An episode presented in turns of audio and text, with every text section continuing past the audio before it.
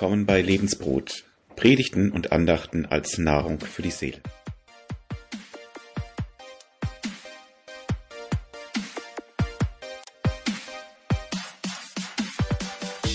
Psst. Action. Guten Tag. Wir wollen heute die Glaubwürdigkeit der Bibel unter die Lupe nehmen. Wir tun dies anhand von biblischen Prophetien. Prophetien sind Vorhersagen der Heiligen Schrift.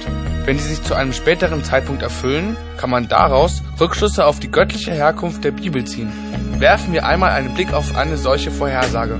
Durch den Propheten Hesekiel kündigt die Bibel die Zerstörung der Metropole Tyros an. Weiter sagt die Bibel voraus, dass alle Trümmer der Stadt ins Wasser geschmissen werden.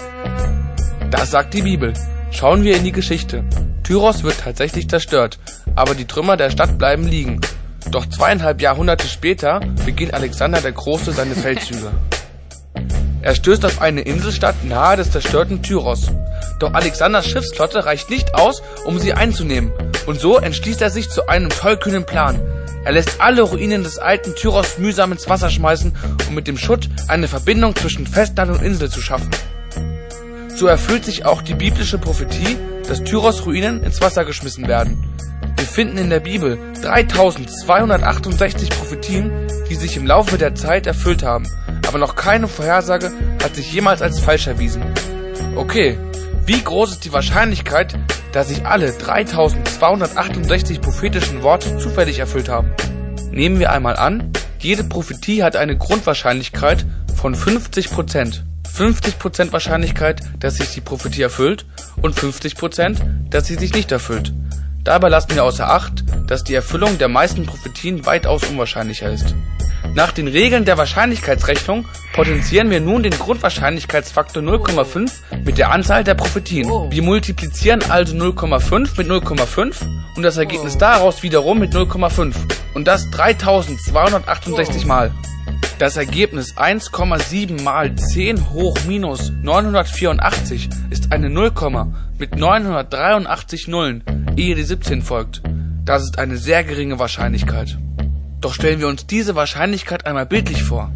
Wir schmeißen eine rote Ameise in eine Badewanne. Anschließend füllen wir sie komplett mit schwarzen Ameisen. Oh. Die Wahrscheinlichkeit, aus dieser Badewanne zufällig die rote Ameise zu ziehen, entspricht in etwa der Wahrscheinlichkeit, dass sich 25 biblische Prophezeiungen zufällig erfüllt haben. Um einen Gegenwert für unsere 3268 Vorhersagen zu bekommen, brauchen wir also noch mehr schwarze Ameisen. Deswegen überschütten wir nun ganz Portugal mit einer 5 Meter dicken Schicht von Ameisen.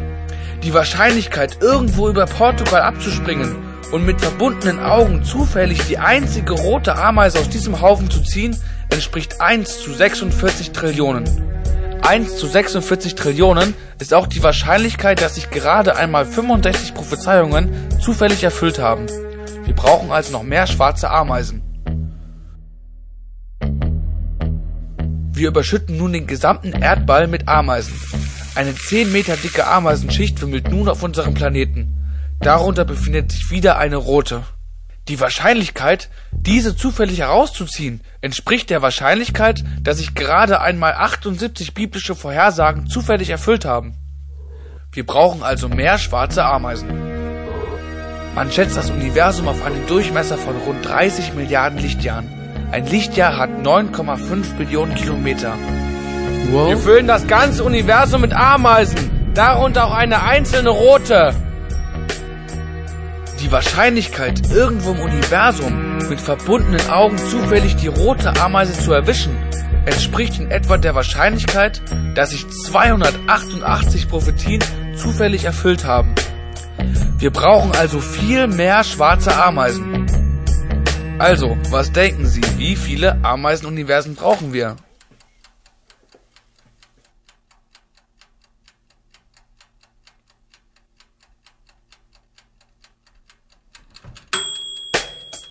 Tja, wir brauchen mehr als zwei, auch mehr als 200 oder 2 Millionen. Um einen Gegenwert zu bekommen, müssen wir ganze 5 mal 10 hoch 876 Universen mit Ameisen füllen.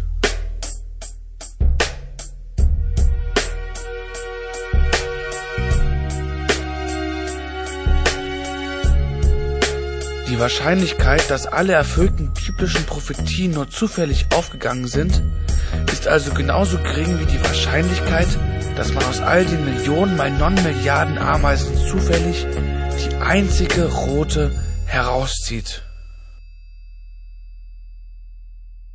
Wenn Sie dennoch glauben wollen, dass alles nur Zufall ist, wünsche ich Ihnen noch einen schönen Tag. Ciao.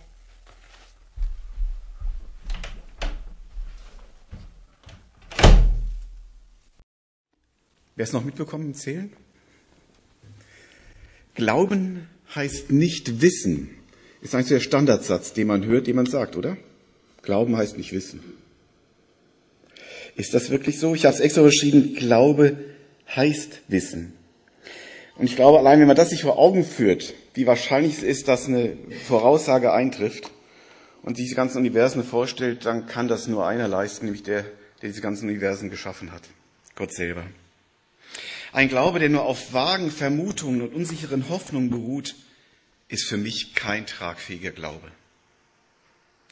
Glauben heißt, das gleiche Wort, im Griechischen in der Bibel wie Deutschland wird zwei, Glauben heißt Vertrauen. Und ich prüfe doch, wem ich vertrauen kann. Und wenn ich jemandem vertraue, dann weiß ich in der Regel auch warum. Ich vertraue meiner Frau.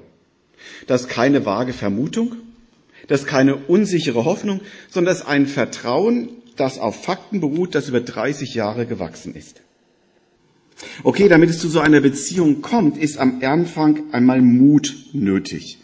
Man muss sich den, man muss den Mut aufbringen, sich auf eine Person einzulassen. Vertrauen zu wagen ist der erste Schritt. Glauben zu wagen ist auch nur der erste Schritt. Denn nur wenn ich Vertrauen, Glauben wage, kann ich auch erfahren, ob es funktioniert, ob die Person vertrauenswürdig ist. Nur wenn ich es wage. Dann erfahre ich etwas und dieses Wissen gibt Sicherheit.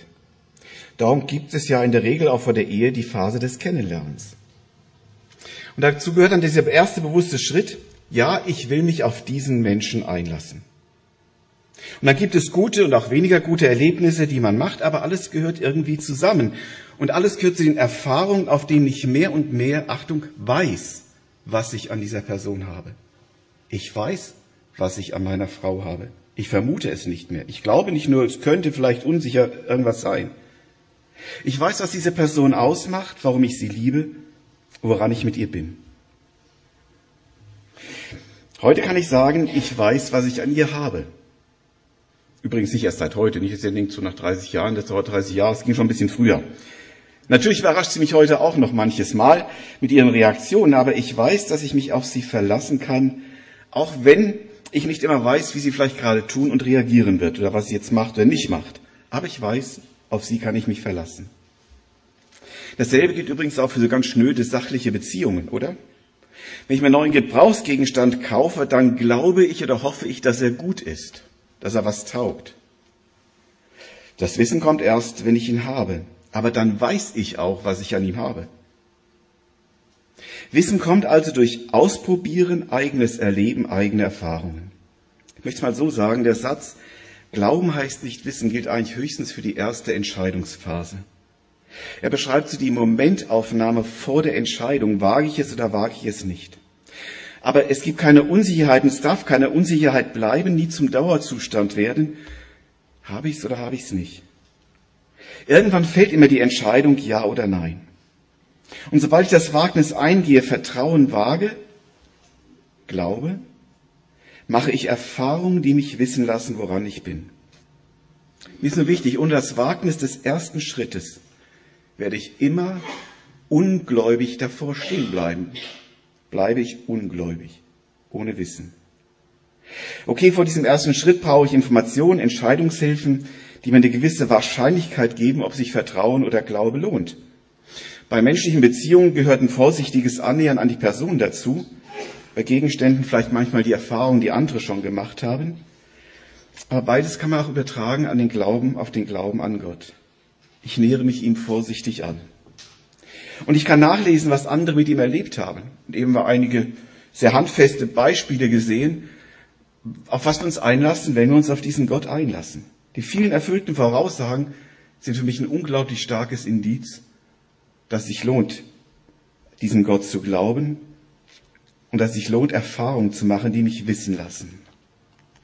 Paulus nennt ein paar Tatsachen aus 1. Korinther 15, 1 bis 11, die ich uns jetzt lesen möchte.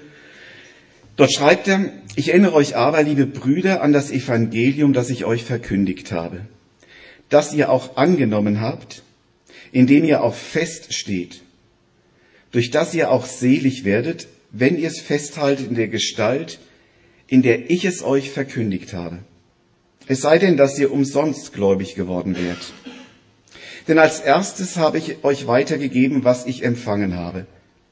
Dass Christus gestorben ist für unsere Sünden nach der Schrift. Und dass er begraben worden ist. Und dass er auferstanden ist am dritten Tage nach der Schrift.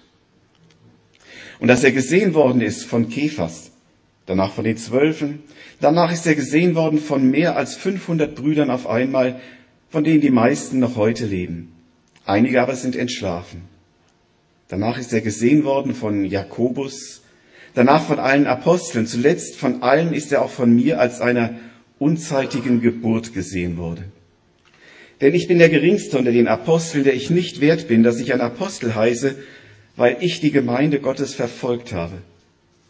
Aber durch Gottes Gnade bin ich, was ich bin, und seine Gnade an mir ist nicht vergeblich gewesen, sondern ich habe viel mehr gearbeitet als sie alle, nicht aber ich, sondern Gottes Gnade, die mit mir ist. Es sei nun ich oder jene, so predigen wir und so habt ihr geglaubt. Glauben heißt nicht wissen. Glauben heißt wissen. Ich finde es erschreckend, dass heutzutage ganz viele Studenten und auch Bibelschüler, sogar an evangelikalen Hochschulen gesagt bekommen, wenn sie anfangen, die Bibel kennenzulernen, dass sie erstmal ihre Brille absetzen müssen. Weiß nicht, was ihr schon mal gehört habt. Die kriegen gesagt, ihr glaubt nur durch die Brille, die man euch aufgesetzt hat. Was ihr gesagt bekommen habt, das sind alles Lehren, Konstruktionen, die euch mitgegeben worden sind. Von denen müsst ihr euch erstmal befreien, um die Bibel richtig verstehen zu können. Mit anderen Worten, sie sollen erst einmal alle Überlieferungen, alle Erfahrungen der Glaubensväter über Bord werfen. Und ohne dass sie selbst bemerken, bekommen sie damit ja eine neue Brille aufgesetzt. Aber von der kriegen sie gesagt, dass sie ihnen den wahren Durchblick geben wird. Ich sprach mal mit einem Absolventen der CVM-Hochschule in Kassel, der dann Bundessekretär wurde vom CVM. Der konnte mir nicht mal mehr sagen, was sein Glauben ausmachte. Total diffuses Bild. Da habe ich gesagt, was willst du denen eigentlich weitergeben? Was ist denn Gott dann noch für dich? Und er sagt, ach Gott ist ja noch so viel größer, wenn ich es nicht mal ich erklären kann. Ich weiß nicht, was aus ihm geworden ist. Ich habe inzwischen auch ähnliches von vielen anderen ehemals bibeltreuen Ausbildungsstätten gehört. Aber Gott sei Dank gibt es auch andere.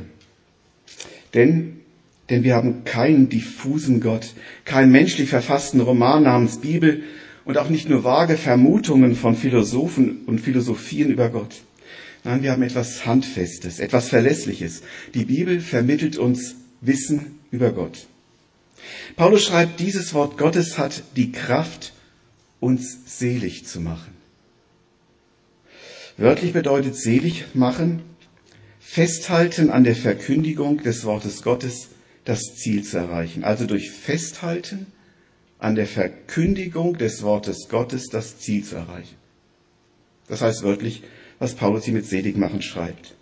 Es ist letztlich egal, schließt Paulus ja seinen Teil hier, den wir gerade gelesen haben, es ist letztlich egal, wer dieses Wort ausrichtet, aber es ist nicht egal, dass dieses Wort verkündigt und gepredigt wird. Und Paulus kannte diese Brillen auch damals schon, denn zu jeder Zeit wurde versucht, dem Evangelium die Kraft zu rauben. Sind Paulus so zwei Dinge, die mir hier aufgefallen sind, besonders wichtig. Das eine ist die Vertrauensfrage und das zweite Tatsachen, die er nennt. Paulus spricht hier etwas an, was er selbst gelehrt hat. Ich habe es mal rot hervorgehoben, dass ich euch verkündigt habe in der Gestalt, in der ich es euch verkündigt habe. Paulus beruft sich quasi sozusagen, wenn ich dieses Bild jetzt mal anders verwende, auf die Brille, die er aufgesetzt hat. Nun geht es ja nicht um seine Brille. Er möchte den Durchblick des Wortes Gottes geben. Es ist die Brille des Wortes Gottes. Es ist die Deutungsbrille von Jesus Christus, dem Sohn Gottes. Denn es ist nämlich die Wahrheit, die überliefert wurde und die sich über Jahrhunderte, inzwischen Jahrtausende als gültig und tragfähig erwiesen hat. Und die biblische Brille ist übrigens ganz einfach zu handhaben. Immer dann, wenn ich den unmittelbaren Zusammenhang betrachte, also Aussagen nicht aus dem Zusammenhang reiße, komme ich dem auf die Spur, was steht da eigentlich? Und die einzelnen Aussagen im Blick auf andere biblischen Aussagen sehen, also wenn ich eine Aussage höre und lese, dass ich gucke, wie ist das Zeugnis der Bibel als Ganzes. Man kann heute ganz schnell und toll menschliche Gedanken dazu machen, gibt auch ganz viele Ideen, aber das Entscheidende ist, was sagt Gottes Wort an anderer Stelle darüber? Gibt es einen Standardsatz, an dem sollen wir festhalten, die Bibel legt sich selber aus. Und alles andere, was sonst dazu kommt, kann uns auf eine falsche Spur bringen, von Gott wegbringen. Natürlich brauchen wir Hilfsmittel. Das will ich jetzt nicht äh, hier ausklammern. Ich brauche Hilfsmittel, die mir zeigen, welche, wie war die Geschichte damals, wie war die Gesellschaft, wie haben die Menschen das verstanden. Aber das Wort selber wird durch das Wort selber ausgelegt. Warum ist diese falsche Brillenmethode eigentlich so erfolgreich, habe ich mich gefragt. Vielleicht habt ihr es mitbekommen, sie wird auch in der Allianz heftig diskutiert. Markus Zill sagen vielleicht, welche war es, der hat in einem Blogartikel drei, äh, Blogbeitrag drei Artikel dazu geschrieben und das auch auf den Punkt gebracht. Der Zeitgeist ist immer und in jeder Generation neu am Wirken und nagt immer an der Bibel. Dahinter steckt vielleicht auch dieses berechtigte Interesse, man möchte es besser wissen als die Väter. Weiß nicht, wie es euch ging. So als Kind, ich wollte es immer besser wissen als meine Eltern. Gab immer Stress. Manchmal hatten sie recht, manchmal hatte ich recht. Heute bin ich Vater, manchmal gibt es auch Stress, manchmal haben die Kinder recht, manchmal habe ich recht. Aber es steckt so in uns drin, dieses besser wissen wollen, glaube ich. Wenn wir aber diese Methode des Brilleabsetzens mal übertragen, sagen wir, auf unsere normalen Beziehungen, auf die Familie, dann würde das so sagen, so aussehen, dass man zu den Kindern sagt, lass dir doch bloß nicht einreden, dass deine Eltern deine Eltern sind. Sie sind deine Eltern doch nur, weil sie dir das immer gesagt haben. Das ist die Brille, durch die du das siehst. Oder weil sie was Gutes für dich getan haben. Jetzt vergiss mal alles, was du mit ihnen erlebt hast und frage dich, was an ihnen ist jetzt wirklich dein Vater, was ist deine Mutter? Und wo entsprechen vor allem deine Eltern deinen Vorstellungen davon, wie sie sein müssten? Und dann guck mal, was deine Eltern sind. Das Fatale ist, wer lange genug sich mit solchen Gedanken, solchen Zweifeln auseinandersetzt, auf ihn immer wieder eintrümmeln, man sich nicht dagegen wehrt, dann kann man irgendwann unsicher werden. Und dann stellt sich die Vertrauensfrage, irgendwann doch, sind sie es jetzt oder sind sie es nicht? Was tut man, um Gewissheit zu bekommen? Heute ganz einfach, DNA-Test gemacht. Dann hat man die Abstammungsgewissheit, wo man wirklich herkommt. Bei Gott gibt es keinen DNA-Test, aber bei Gott können wir auch einen Abstammungstest machen. Paulus hat ihn an die Römer geschrieben, Römer 8, Vers 14. Da heißt es, denn welche der Geist Gottes treibt, die sind Gottes Kinder. In welchen der Geist Gottes ist, die sind's. Wenn du von Gott abstammst, wenn du Kind Gottes geworden bist, dann treibt dich Gottes Wort. Und das erste Indiz dafür ist, dass wir überhaupt die Bibel mal verstehen und als, Gott Gottes, als Wort Gottes akzeptieren können. Wenn ich Bibel lese und sage, das ist Gottes Wort, zu dem er zu mir redet, ist schon mal das erste Hinweis, das kann ich ohne den Geist Gottes nicht. Wenn du dann Jesus so lieb hast, dass du darunter leidest, auch dass du vielleicht oft nicht so leben kannst, wie du es möchtest, dass du immer noch Dinge tust, die du eigentlich nicht tun willst, die Gott nicht gefallen, dann ist es Leiden darunter Wirken des Geistes Gottes, der in dir ist. Dann sei dir sicher, du hast Jesu DNA in dir. Dann bist du vom Geist Gottes getrieben, denn sonst wäre das schnurzegal. Dann wäre das völlig egal. Das, was Satan oft benutzt, um Kinder Gottes zu, zu verunsichern, ist ein ganz starkes Zeichen, nämlich dafür, dass Gottes Geist dich treibt. Der Zweifel, das Einreden, Glauben ist nicht Wissen, wird irgendwann die Wahrheit in Frage stellen. Aber, aber wenn du keine Gewissensbisse, kein schlechtes Gewissen im Blick auf Gott und sein Wort mehr kennst, dann ist vermutlich der Tod im Topf. Ich habe Menschen kennengelernt, die haben mit dem Glauben Schluss gemacht, weil sie gesagt haben, ich bin so in Unruhe. Ich habe erst Frieden gefunden, als ich Schluss mit dem Glauben gemacht habe. Ja, da hat der Geist Gottes in Ruhe gelassen. Sie sind auch völlig abgedriftet. Wenn der Gegenspieler Gottes nichts mehr unternimmt, um deine Beziehung zu Gott anzugreifen, könnte es sein, dass du diese Beziehung nicht mehr hast. Jakobus geht ja so weit, er schreibt, haltet es für lauter Freude, wenn ihr in Anfechtungen fallt. Es ist doch paradox, oder?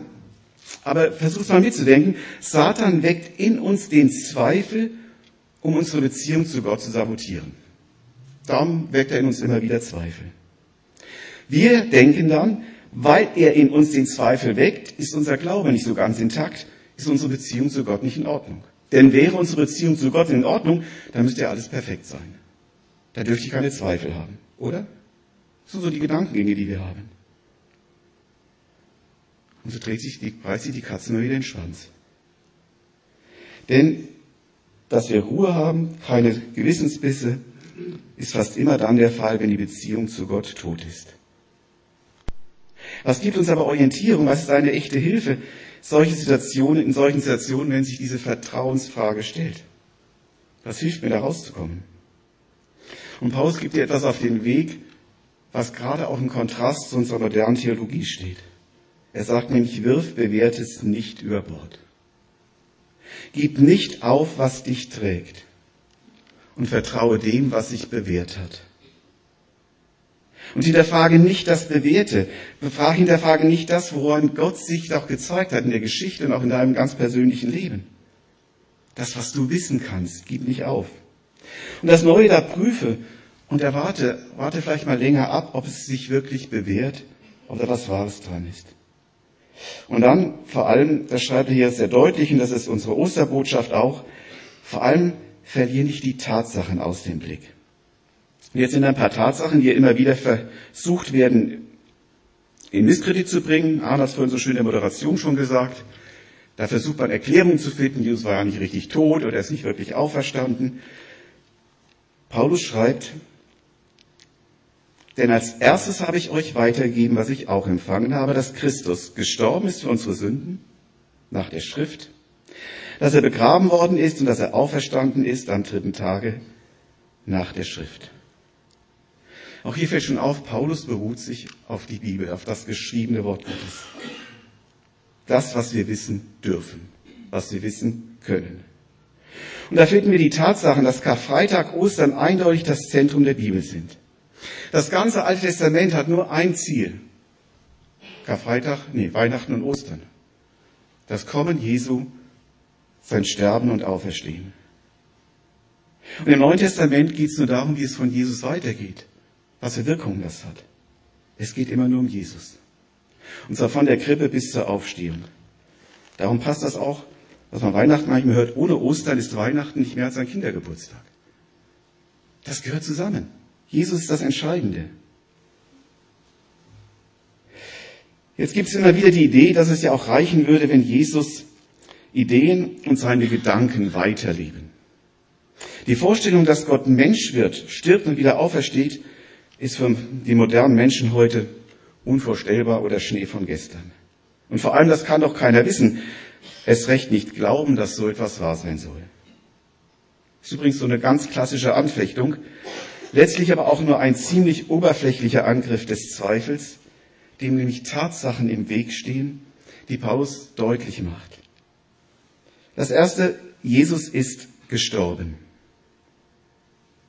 Und die Ursache für Jesu Tod war kein Versehen, kein Pech, keine Heimtücke, kein dumm gelaufen, nicht einmal der Justizmord war dran schuld. Jesus wusste, dass das seine Mission war. Und wenn wir die Leidensgeschichte von Jesus sehen, hat Jesus nichts überrascht. Er ist zielstrebig durchgegangen. Er hat bestimmt, wann was ist. Er hat auch, als Petrus den Ohrabschlag, den äh, Soldaten das Ohr abschlug, das mag eben geheilt, war jetzt nicht dran. Er hat gesagt, kommt, wir stehen auch zu seinen Jüngern, der Verräter kommt. Er hat es nicht überrascht. Jesus wusste, das war seine Mission. Sein Sterben war der Sinn und Zweck es war sogar das Ziel von Weihnachten, das Ziel seiner Menschwerdung. Und schon in den ersten Büchern der Bibel, 1. Mose 3, Vers 15, können wir nachlesen, dass Gott das vorausgesagt hat. Nämlich als Adam und Eva verurteilen muss, weil sie gesündigt haben und aus Paradies verbannt werden, da sagt er, dass der Nachkomme der Schlange, der Nachkomme, dass die, ja, dass die Schlange dem Nachkommen der Eva, der Mutter, in die Ferse stechen wird, also sterben wird, aber er wird dir den Kopf zertreten. Satan hat dafür gesorgt, dass Jesus stirbt. Und Jesus wollte für unsere Sünden sterben, weil im Sterben hat nicht Satan gewonnen, sondern Jesus. Er hat der Schlange den Kopf zertreten. 1. Mose 3,15. Schon der erste Hinweis darauf. Und dann gibt es unzählige biblische Voraussagen, die eingetroffen sind. Einige haben am Anfang gesehen. Karfreitag und Ostern sind aber die entscheidendsten für uns, denn Jesus ist ausschließlich für uns gestorben. Das war sein Wille, seine Entscheidung, für dich und mich zu sterben. Das zweite, Jesus wurde begraben. Er war nachweislich tot. Was war das so für die Soldaten? Ein dämlicher Job, einen Toten zu bewachen. Ich weiß nicht, welcher von den Soldaten das schon mal machen musste. Die haben Schwerverbrecher bewacht, auch manche Christen, die sie einsperren mussten, haben sie bewacht. Aber einen Toten zu bewachen, noch dazu hinter einem Stein, den man gar nicht so einfach weg, äh, wegrollen konnte, das war schon irgendwie irrsinnig. Aber auch die Schriftgelehrten waren ja nicht dumm. Sie hatten wohl verstanden, dass Jesus von seiner Auferstehung sprach. Geglaubt haben sie es nicht, aber die haben sich ja gedacht, die Jünger könnten da den Leichnam klauen und dann würden sie erzählen, Jesus wäre auferstanden. Die Storys hört man bis heute noch. Dummerweise haben ausgerechnet so die Schriftgelehrten hier dafür gesorgt, dass wir einen Beweis haben, dass es nicht so war. Denn der Unglaube der Schriftgelehrten hat dafür gesorgt, dass eine Bewachung vor dem Grab stand. Wer sollte dann klauen? Ist das nicht genial? Aus Sorge davor, die Jünger könnten die Auferstehung Jesu nur vortäuschen, sorgen gerade die Ungläubigen dafür, am Ende einen Beweis für die Auferstehung zu haben. Dank dieser Vorgehensweise können wir wissen, dass Jesus wirklich auferstanden ist. Das dritte, Jesus ist auferstanden, er ist wahrhaftig auferstanden. Aber welcher Mensch kann und will das glauben? Dabei ist eigentlich gar nicht so schwierig. Hatte Jesus nicht vorher schon längst unter Beweis gestellt, dass der Tod für ihn kein Problem darstellt? Mehrere Tote hat er unter Zeugen auferweckt. Tod war für ihn kein Problem. Und mehrmals hat er mehr oder weniger eindeutig auch Ungläubigen zu verstehen gegeben, dass er sterben und auferstehen würde. Zwei Beispiele. Das Zeichen des Jona, sagt Jesus. Euch wird kein Zeichen gegeben werden, außer das Zeichen des Jona. Was war das Zeichen des Jona? Am ersten Tag über Bord, Fisch hat ihn verschluckt, zwei Tage war er in der Tiefe, irgendwo im Dunkel. Am dritten Tag ist er wieder aufgehüpft, ne? an Land gehüpft, war wieder lebendig dabei.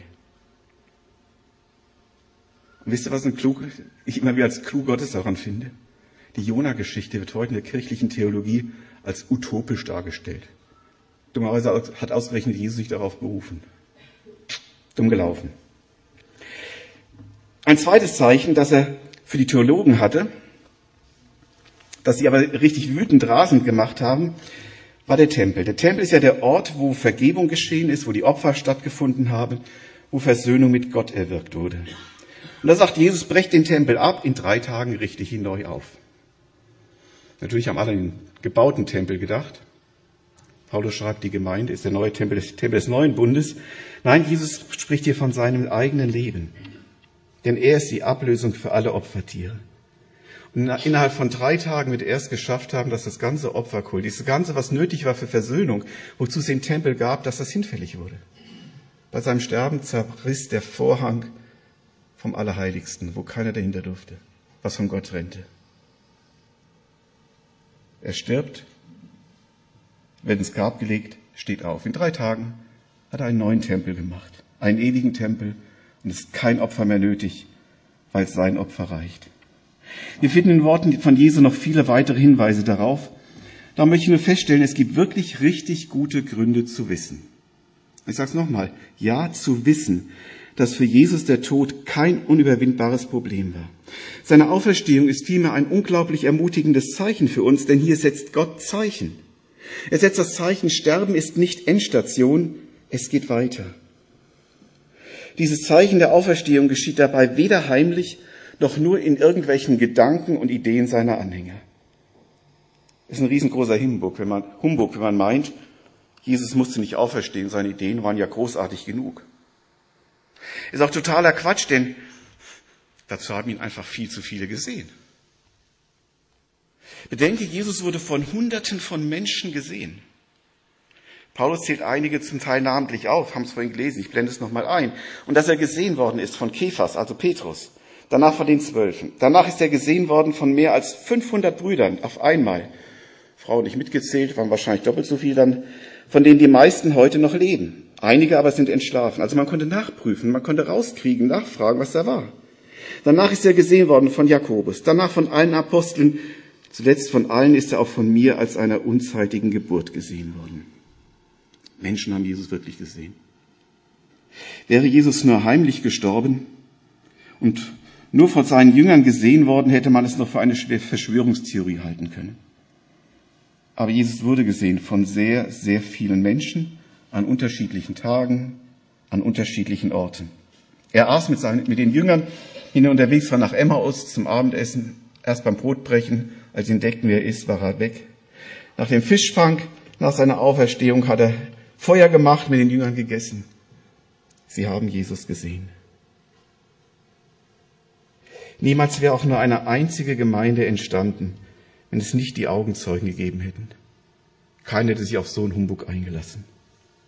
Aber es gab diese Augenzeugen, die Paulus hier erwähnt.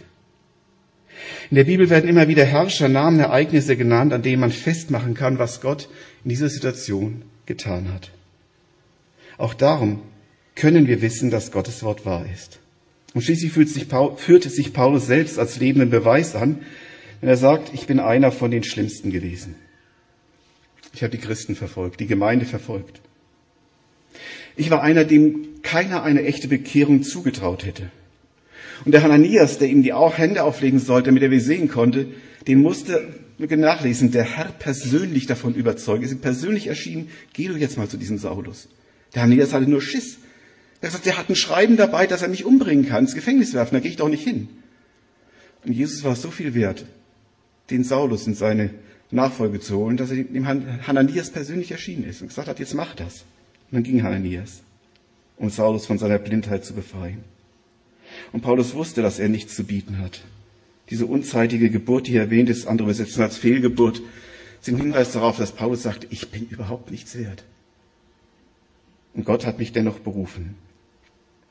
Es gibt also keinen einzigen sachlichen Grund zu behaupten, man kann nicht wissen, ob Jesus auferstanden ist, außer man leugnet die Wahrheit. Auch das, was nach Jesus geworden ist, was daraus geworden ist, eine Tatsache und keine Vermutung.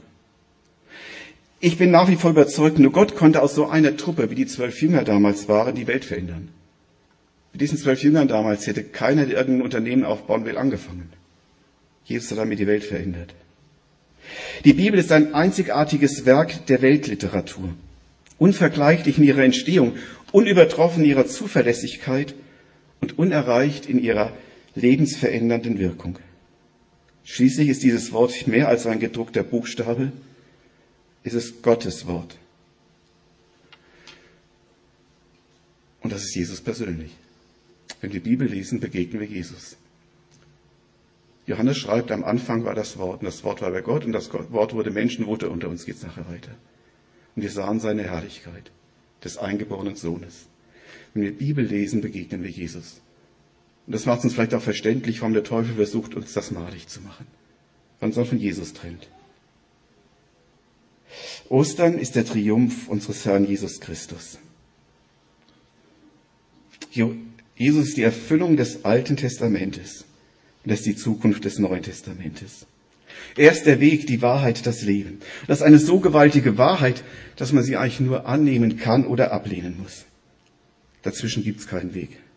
Man kann nur glauben, also auf ihn vertrauen oder nicht. Wie sieht es bei dir aus? Wenn du mit Jesus lebst, was hat sich verändert? Welche Wirkung des Wortes Gottes erlebst du? Jakobus schreibt, dass diese Wahrheit so gewaltig ist, dass Veränderung sichtbar werden muss. Glaube ohne Werke ist tot, schreibt er. Glaube, der nicht unser Leben, unsere Einstellung, unsere Prioritäten verändert, ist kein Glaube, sondern Unglaube. Der erste Schritt des Glaubens ist es, immer den Tatsachen ins Auge zu schauen, Gottes Wort ernst zu nehmen durch Gottes Wort Gott kennenzulernen. Das ist der Weg, den Gott uns gegeben hat. Wir können uns viele gute Gedanken über Gott machen. Wir können viele Ideen haben. Ich stelle mir Gott so vor. Ja, unzählig viele. Aber es gibt nur einen Weg, ihn wirklich kennenzulernen, ist das der Weg, wo er sich uns vorstellt. Und da haben wir nur sein Wort. Und darum ist das Wissen über Gott, über die Bibeln nur möglich. Und darum schreibt Paulus, der Glaube kommt aus der Predigt, das Predigen aber durch das Wort Christi. Das heißt, wenn von Jesus geredet wird, geht es nicht darum, dass man irgendetwas von der Kanzel labert. Entschuldigung, manchmal kommt das so rüber, dass da jeder reden darf. Nein, es geht um Gottes Wort. Und wenn man diesen Aussage von Paulus am Römerbrief wörtlich übersetzen will, hört es sich so an, der Glaube kommt aus dem genauen Hinhören, dem Hinhören auf die Lehre von Christus. Der Glaube kommt aus dem genauen Hinhören, dem Hinhören auf die Lehre von Christus. Veränderung geschieht nur durch Jesus, aus dem puren und veränderten Wort Gottes. Und damit hat Glaube ein Fundament. Ein Fundament, das sich über Jahrhunderte bewährt hat. Eine Lehre, die sich bewiesen hat, deren Wirkung nachweisbar ist. Ist die Lehre von Jesus Christus, deren Wahrheit heute noch jeder selbst erleben kann. Eine Wahrheit, die überliefert ist und die Jesus selbst ist. Und wer aus diesem Wort lebt, erlebt es und dann weiß er auch, wie Gottes Wort Menschen verändert. Paulus schreibt, ich hab's am stärksten erlebt. Wenn es aber keine Veränderung gibt, ist der Glaube tot. Jakobus schreibt dazu, denn wie ein Leib ohne Geist tot ist, so ist auch der Glaube ohne Werke tot. Wenn ich meinen letzten Schnaufer gemacht habe, bin ich tot, dann ist nichts mehr drin. Wenn unser Glaube die Wahrheit von Jesus, die Gemeinschaft, die Beziehung zu Jesus nicht mehr lebt, sind wir genauso geistlich tot. Dabei ist gar kein Problem. Es geht auch nicht um Leistungsdruck, diese Werke zu bringen, denn Paulus nennt sie an anderer Stelle die Früchte des Geistes, die ganz natürlich wachsen, wenn wir an Jesus dranbleiben, wenn wir mit Jesus leben. Ich muss also keine Gedanken machen, was muss ich heute tun, damit mein Glaube lebt. Nein, du musst an Jesus dranbleiben, an dem Auferstandenen dranbleiben, von ihm her leben, und dann kommt das von selbst. Er selbst sorgt dafür.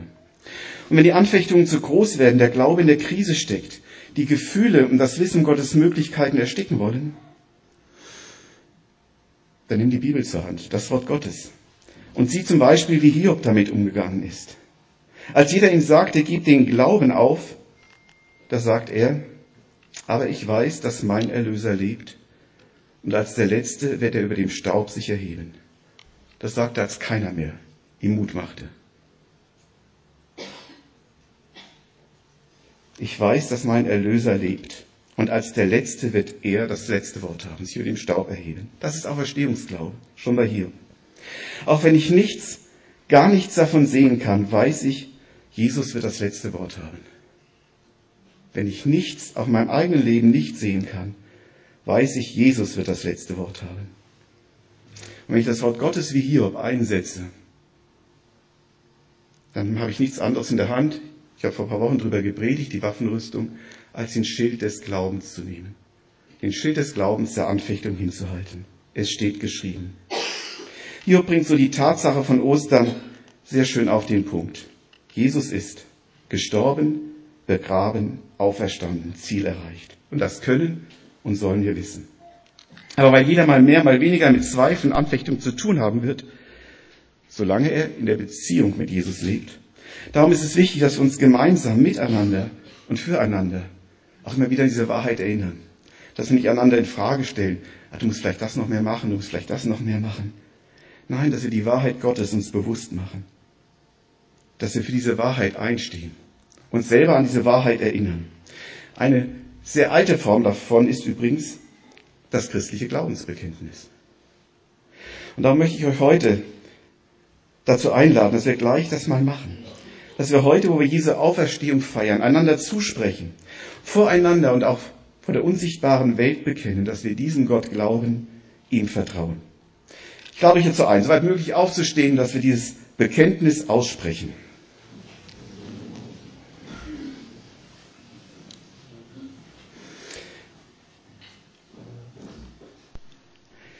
Ich glaube an Gott, den Vater, den Allmächtigen, den Schöpfer des Himmels und der Erde, und an Jesus Christus, seinen eingeborenen Sohn, unseren Herrn, empfangen durch den Heiligen Geist, geboren von der Jungfrau Maria, gelitten unter Pontius Pilatus, gekreuzigt, gestorben und begraben, hinabgestiegen in das Reich des Todes, am dritten Tage auferstanden von den Toten, aufgefahren in den Himmel.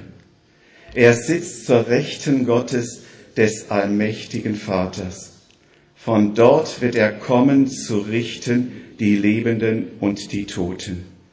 Ich glaube an den Heiligen Geist, die heilige christliche Kirche, Gemeinschaft der Sünden, Vergebung der Sünden, Auferstehung der Toten und das ewige Leben.